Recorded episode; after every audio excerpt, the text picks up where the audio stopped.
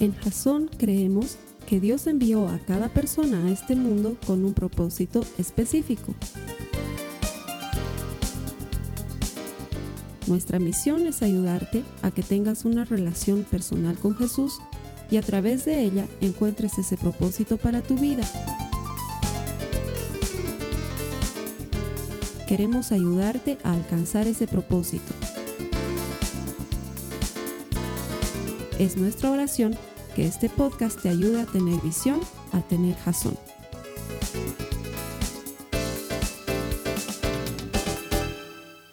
¿Cómo están hermanos? Buen día. Qué gusto verlos nuevamente desde este lado. A ti que te conectas desde Facebook, qué lindo verte también. Como dice Carlos Alberto, hemos estado ya tres semanas hablando de yo y mi gran bocota, de quejas, de chismes, de críticas. Y como decía muy acertadamente, seguramente en estas tres semanas te has acordado de alguien. Y has dicho, ah, sí, yo sé quién es quejoso, yo sé quién es criticón. Sí, y la de hoy es un poquito diferente porque te aseguro que en la de hoy realmente te vas a identificar con yo y mi gran bocota. Pero antes de empezar, quería contarles una historia. Seguramente los que están casados o los que eh, tienen pareja hace mucho tiempo, me van a dar la razón en que cuando la gente dice que las mujeres tienen un sexto sentido, es verdad. O sea, tienen. O sea, no sé si es bueno o malo, pero la verdad tienen. Y, y quiero contarles algo de lo que no estoy orgulloso, pero para empezar un tema tan duro como la mentira, creo que lo mejor es empezar confesándose. Entonces, hace un par de años, no sé, creo que en el ayuno del anterior año, empezamos el ayuno, y como saben, en el ayuno que hacemos de 21 días, eh, hay un ayuno de Daniel en el que generalmente comes algunas verduras, frutas, pero evidentemente lo que no comes es carne, ¿no? Y justo durante el ayuno, que lo estábamos haciendo con Katy, que es mi esposa, eh, me toca tener que viajar a Santa Cruz.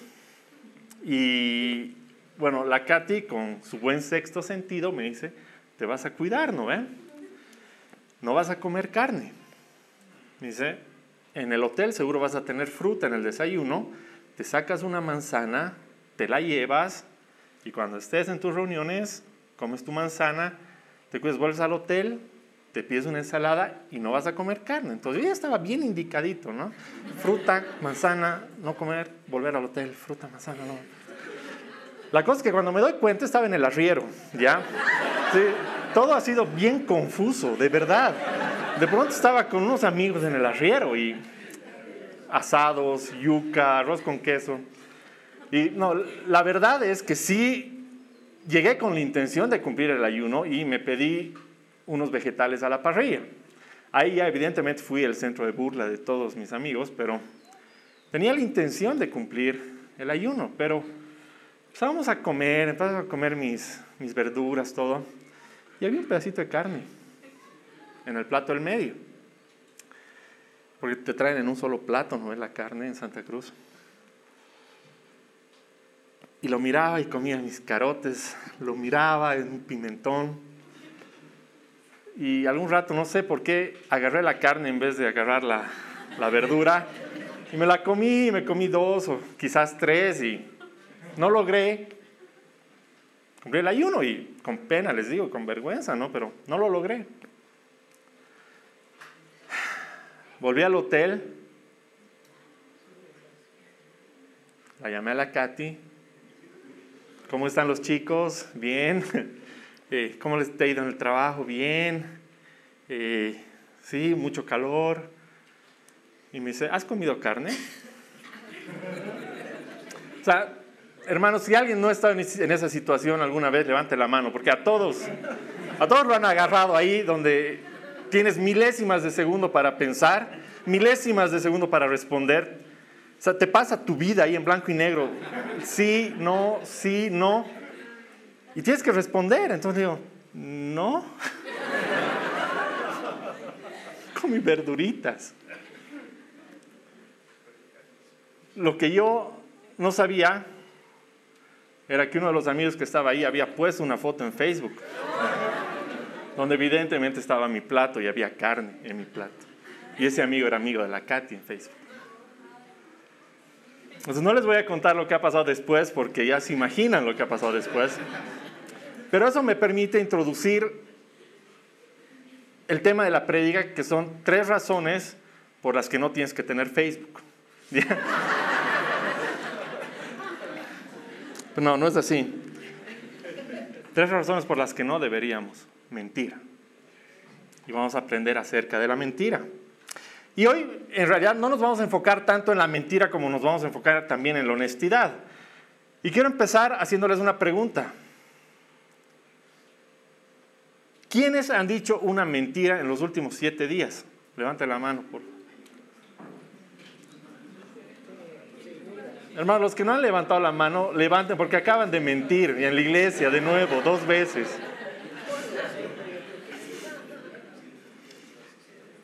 Según las estadísticas, se dice que una persona miente cuatro veces al día. Y quizás si no has levantado la mano es que todavía no has comprendido a qué le llamamos mentira desde la Biblia y desde la perspectiva de Dios. Pero las estadísticas también dicen que el 60% de las personas no pueden conocer a alguien nuevo sin mentirle en los primeros 10 minutos de esa conversación. Y si hay alguien nuevo en Jason, esta predica debería durar nueve, ¿no ve? Porque si no ya les voy a estar mintiendo. Pero así de dura es la mentira. Todos mienten y todos mienten frecuentemente. Evidentemente, quizás decir todos no es justo porque estamos llamados a no hacerlo. Y quizás tú ya lo has logrado y sería increíble que eh, nos cuentes un día lo difícil que ha sido, porque te aseguro que no ha sido fácil, y que nos digas, así he vencido a la mentira y nos ayudes a todos. Pero la gran verdad es que la mayoría de nosotros vamos a terminar mintiendo alguna vez. Entonces, ¿qué quiere decir mentira? ¿Por qué es mala? ¿Qué opina Dios acerca de la mentira? Eso es lo que vamos a ver el día de hoy. Y la verdad es que hemos empezado riéndonos un poquito, ¿no? Bien, bien bonito y la mentira, jaja, bien. Pero, ¿tú crees, tú sabes qué siente Dios dentro de Él acerca de la mentira? Te apuesto que Él no se está riendo en absoluto porque la mentira es algo muy serio para Dios. Nos vamos a ir inicialmente a Proverbios 12, 22 para saber qué siente Dios acerca de la mentira. Proverbios 12, 22 dice, el Señor detesta los labios mentirosos, pero se deleita en los que dicen la verdad. Dice detesta. Pero si esta palabra no es lo suficientemente dura para ti, te voy a explicar que viene de la palabra hebrea taueba, que quiere decir abominación o aborrecer. Y no sé si tú alguna vez has sentido náuseas por algo que aborreces, pero ese es el significado de esa palabra, es algo que le genera náuseas a Dios. Y eso debería eh, hacernos preguntas, o sea, tendría que nacer la pregunta dentro de ti, ¿por qué será que a Dios le genera tanto asco algo que ocurre tan seguido? Y eso es lo que vamos a aprender el día de hoy debe ser por una razón muy importante. ¿Qué dice Pablo en Efesios 4, 21, 25? Aquí vamos a aprender primero por qué es mala.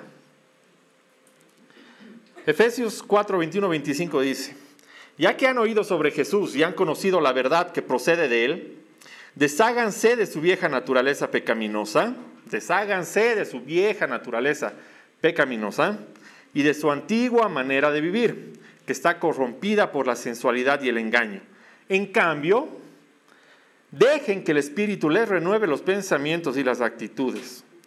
Pónganse la nueva naturaleza creada para ser a la semejanza de Dios, quien es verdaderamente justo y santo. Y aquí viene lo importante.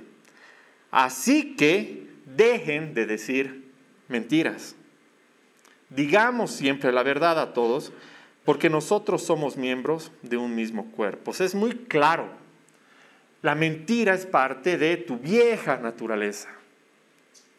Cuando eres transformado por Jesús, tienes que dejar esa vieja naturaleza, dejar la mentira y agarrar tu nueva naturaleza, que es la verdad de Dios.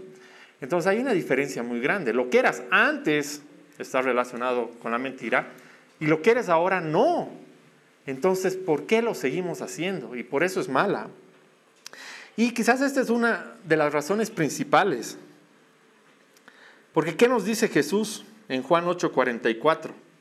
Y aquí lo vamos a terminar de comprender. Pues ustedes son hijos de su padre el diablo y les encanta hacer las cosas malvadas que él hace. Él ha sido asesino desde el principio y siempre ha odiado la verdad, porque en él no hay verdad. Cuando miente, actúa de acuerdo con su naturaleza, porque es mentiroso y el padre de la mentira. Entonces, si, si, nos damos cuenta de los dos versículos que hemos leído, son muy claros acerca de que Dios tiene el lenguaje de la verdad y la verdad es parte de tu nueva naturaleza. Y sin embargo, el enemigo tiene como parte de su naturaleza la mentira. Su lenguaje, su idioma, la manera en la que él se expresa es la mentira. Entonces cuando la mentira, el lenguaje del enemigo, de tu enemigo espiritual más grande, tú lo usas como parte de tu vida diaria para solucionar tus problemas, deberíamos preguntarnos a quién le rindes tu corazón cuando estás mintiendo. Entonces es un poquito más duro que simplemente disfrazar la verdad o ocultar un poquito la verdad porque te estás entregando al idioma del enemigo. Y debería aterrarnos esto, debería, realmente debería preocuparnos porque en Jasón, si se han dado cuenta, casi nunca hablamos del enemigo. No, no, no merece el tiempo y no, no le damos esa importancia. Pero en este punto en particular, creo que es muy importante entender que cuando mentimos, estamos alejándonos de Dios un poquito y acercándonos un poquito a ese enemigo espiritual que tenemos. Cuando comprendemos ese detalle, vamos a empezar a ver la mentira desde otro punto de vista. Pero entonces, ¿qué es la mentira? ¿Cómo usa el enemigo la mentira para de a poquito irte jalando hacia él sin que tú te des cuenta y alejándote de Dios. ¿Cómo lo hace? Él tiene tres pasos en su estrategia. El primer paso de, de su estrategia es que tú empieces a hablar en su mismo idioma, en el idioma de la mentira. Y la mentira es mucho más que simplemente determinar entre blanco y negro cuál está correcto y cuál, cuál es verdad y cuál no. La mentira es mucho más sutil. La mentira puede estar en cómo decoras tu conversación. La mentira puede estar en las intenciones que tienes detrás de lo que dices. Hay, hay, un caso típico, no sé si a ustedes les pasa, pero yo he escuchado varias veces y también a mí me ha pasado, pero vas al médico, a un chequeo médico, y el médico siempre en su chequeo te dice, ¿hace actividad física? Y tú le dices, sí, hago. Sí, camino, voy en las noches a caminar, hago natación, voy a jugar fútbol. Y alguna vez tu esposo te mira y dices, hace, seis meses no vas a la piscina. Has ido a jugar una vez fútbol hace dos años.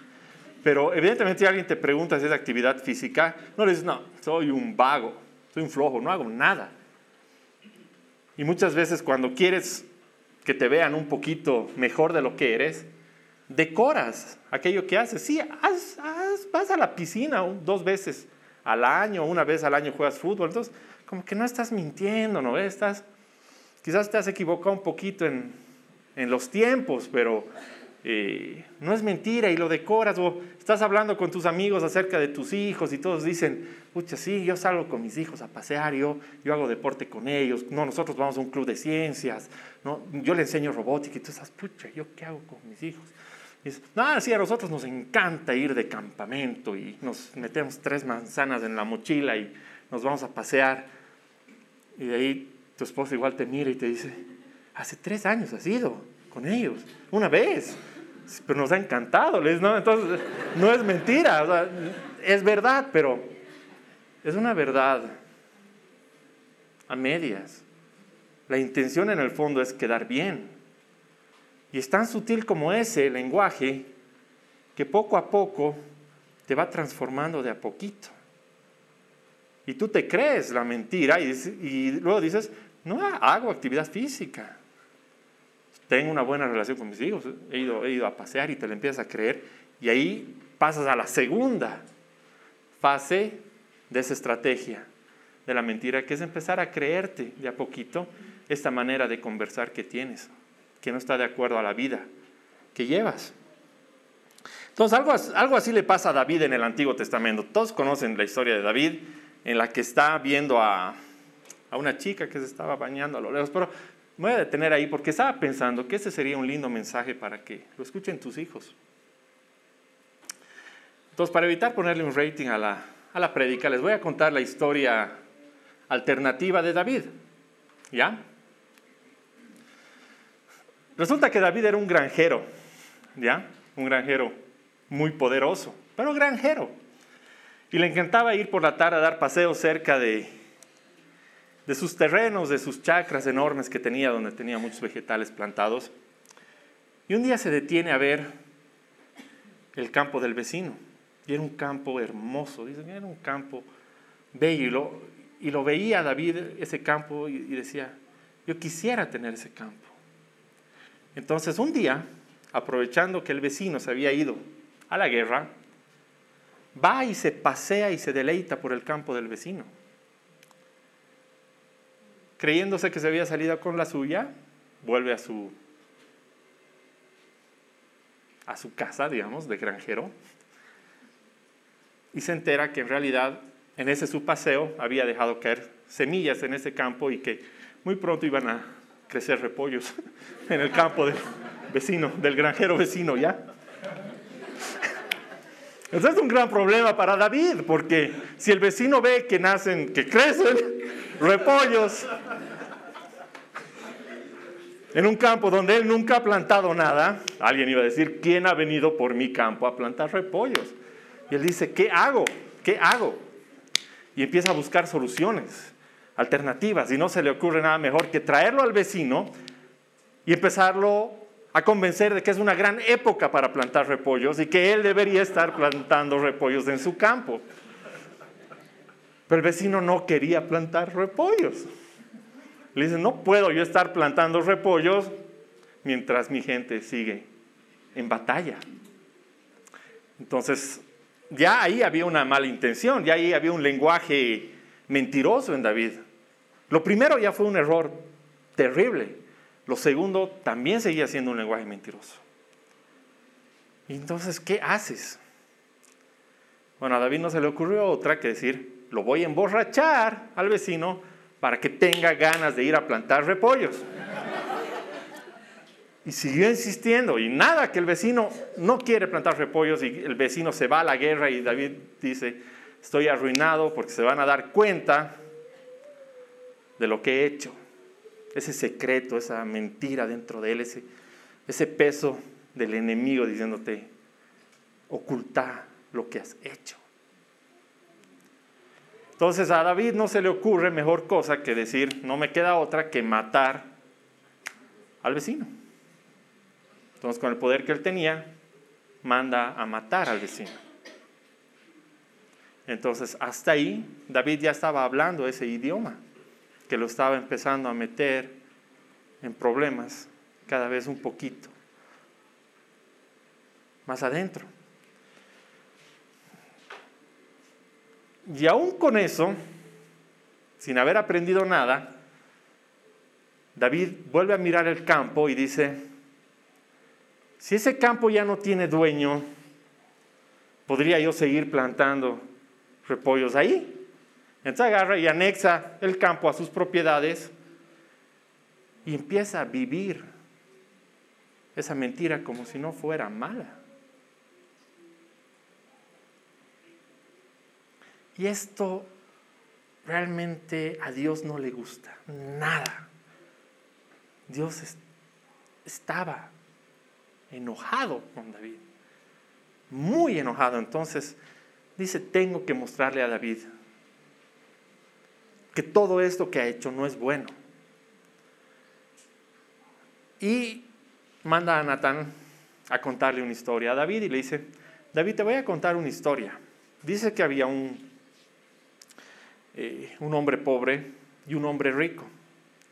El hombre rico tenía muchas ovejas, tenía muchas tierras, vivía muy bien, tenía una casa hermosa.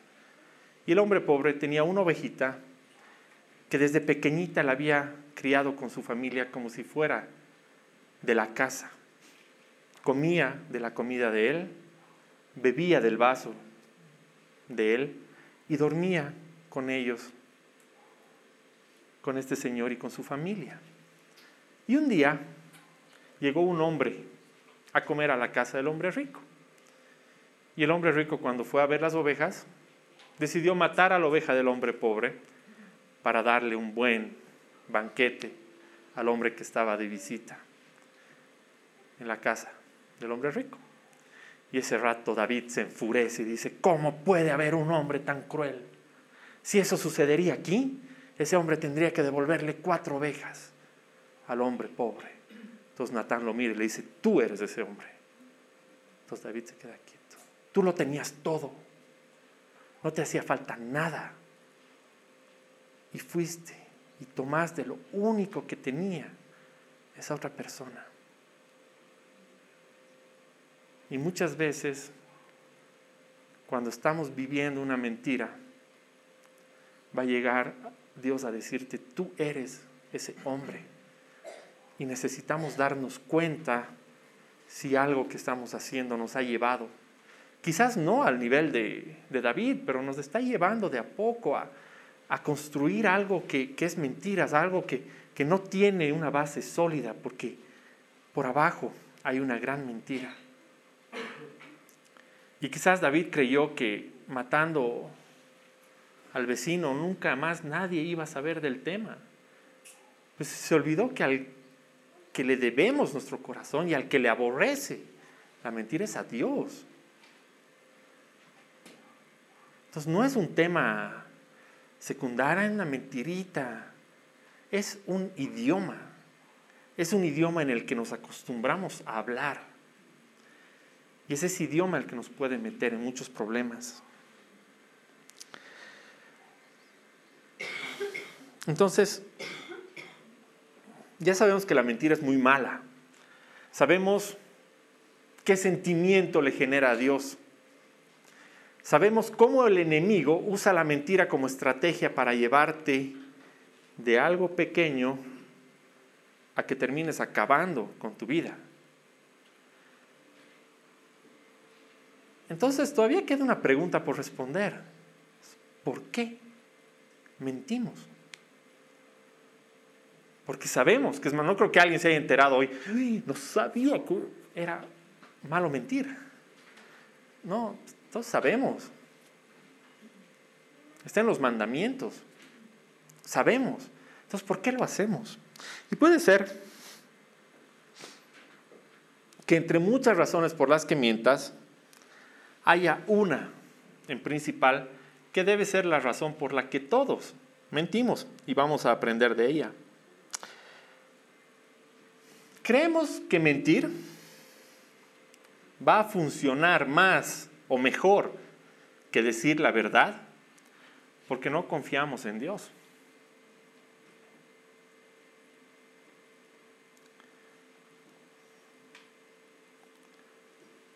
mentir es más fácil y crees que va a solucionar tus problemas porque no estás confiando completamente en Dios. ¿Por qué? Porque podemos pensar que una mentira te va a mantener seguro. si no digo esto, me voy a evitar este problema. ¿Crees que una mentira te va a mantener, te va a salvar de meterte en un problema?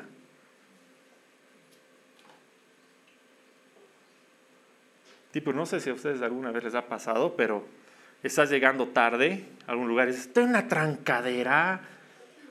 Y a un amigo le, le dijo una vez a su esposa, a ver, toca bocina, y él estaba en su oficina. Y, no, no, es que la gente se va enojar. Mentiras. Y crees que esa mentira te va a salvar de un problemita. Creemos que la mentira te va a ayudar a caerle mejor a alguien. Uy, si no, a mí también me encanta hacer eso. Por caerle bien a alguien. No odias, pero estás mintiendo por caerle bien a alguien. ¿Y crees? Que no pasa nada. ¿qué tiene? Estás cambiando tu idioma.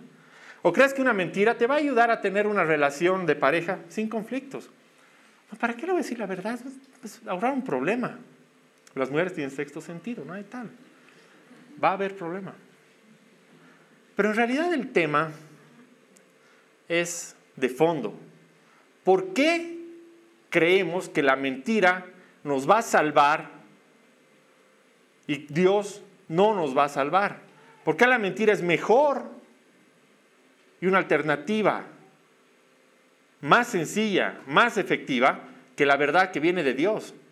No tiene sentido hay una confusión ahí muy, muy grave. Y David, David es el buen ejemplo.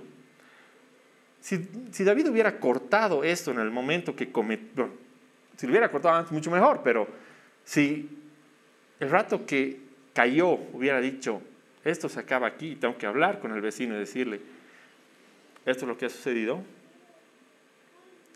quizás el conflicto hubiera sido mucho menor. Pero tenemos esa capacidad. Tenemos esa capacidad de arrepentirnos, de confesarnos. ¿Qué dice primera de Juan 1, 8 al 10?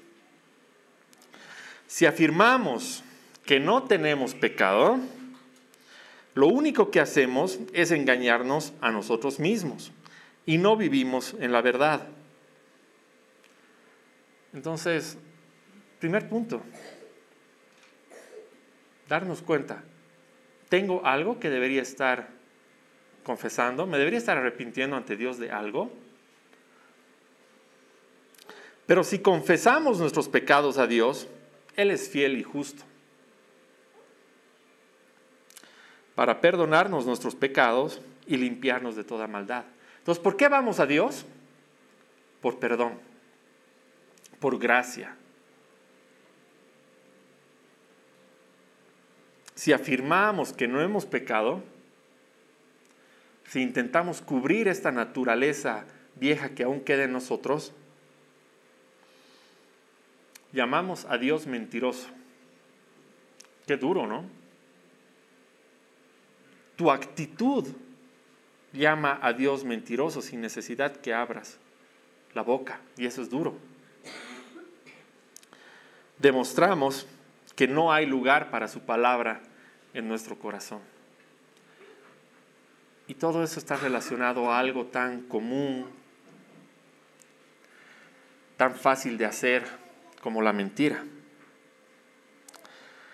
Entonces es muy importante que esta semana, si hay algo con lo que nos queremos ir esta semana, es que pensemos qué actitud hemos tomado en nuestra vida hacia la mentira.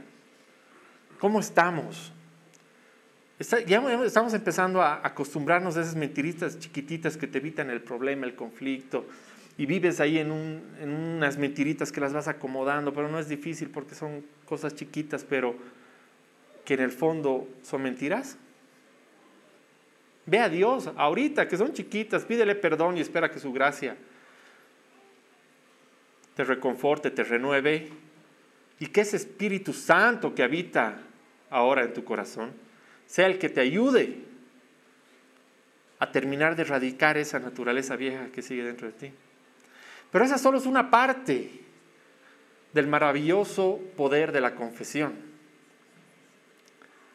Hay otra parte. Y, es y en Jasón por eso insistimos que deberían ir a un compartimiento bíblico. No porque vas a ir al compartimiento bíblico y de pronto les vas a tener que contar a todos todos tus pecados de la semana, no. Porque en el compartimiento bíblico vas a hacer lazos espirituales y de amistad con personas que piensan como tú. Y que en el momento que tú caigas y necesites de alguien, vas a poder llamar a uno de esos hermanos en el que más confías, al que más te has acercado y le vas a decir, por favor, necesito ayuda. Si David quizás hubiera ido antes a hablar con alguien, quizás no hubiera seguido ese ciclo de embarrarse en sus problemas. Confiesa a Dios y luego confiésaselo a alguien para que con oración, para que agarrado de la mano de alguien más puedas salir de ese problema, enfrentar la verdad y solucionar de entrada el conflicto. Porque Dios te ha hecho libre. Y la mentira, como hemos visto, te aleja un poquito de Dios y te acerca un poquito al enemigo y te encierra con, ese secreto y de pronto ya no eres libre porque tienes miedo de que la gente se entere y vives con miedo y empiezas a crear otras mentiras para que la gente no se entere y vives con más miedo y cuando te das cuenta estás en una jaula para la que no ha sido creada, sino en una jaula en la que tú solito te has metido por el solo hecho de no animarte a hablar con Dios y hablar luego con alguien y sacarte y liberarte de esa carga y vivir en libertad.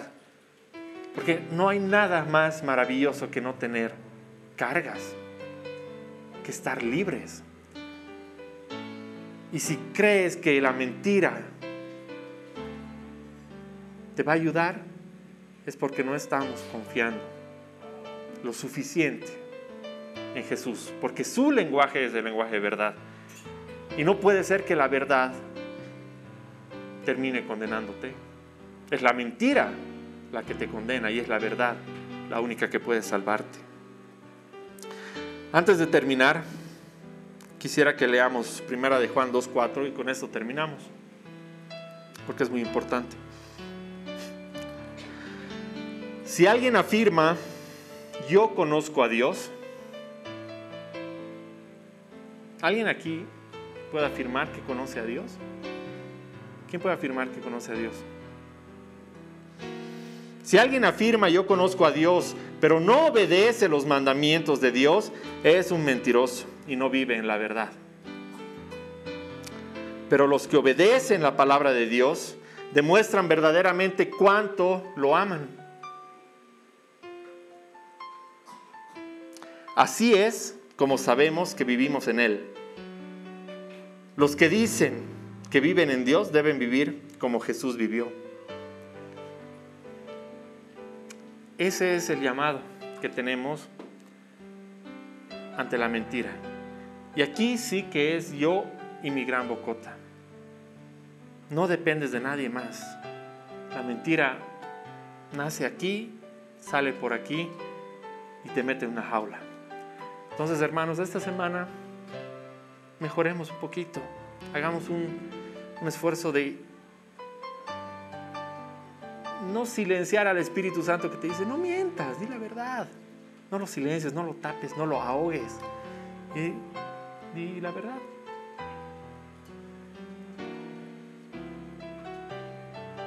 Realmente es difícil, pero a eso estamos llamados.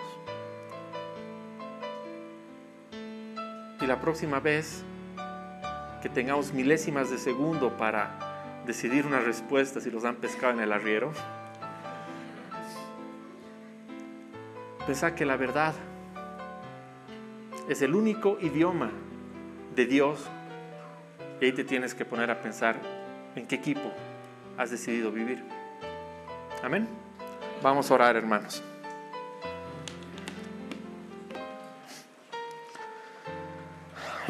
Señor Padre amado, queremos darte gracias esta mañana por esta maravillosa comunidad, Señor, y por la palabra que nos has entregado.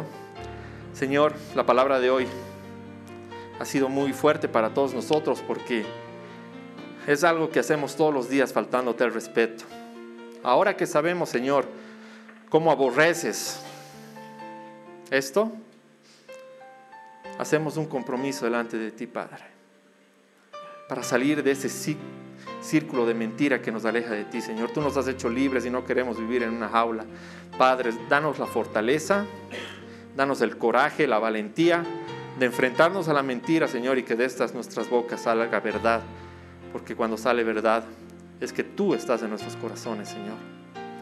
Te damos gracias por Jasón, Padre, por esta iglesia, por Carlos Alberto. Señor, y te pedimos hoy una bendición especial por nuestros niños, Señor, para que crezcan con esta palabra en sus corazones y puedan acercarse de una manera tan pura a ti, Señor, que nos enseñen a nosotros cada día a ser un poquito mejores. Señor, te damos gracias por todo lo que haces por nosotros. En nombre de tu Hijo Jesús. Amén. Esta ha sido una producción de Jason Cristianos con Propósito. Para mayor información sobre nuestra iglesia o sobre el propósito de Dios para tu vida, visita nuestro sitio web www.jason.info. Allí encontrarás muchos recursos para animarte en tu relación con Dios, enseñanzas, nuestro blog, prédicas y mucho más. Te lo deletreamos www.jazon.info. También puedes visitarnos en nuestro sitio en Facebook www.facebook.com barra Que Dios te bendiga abundantemente. Muchas gracias.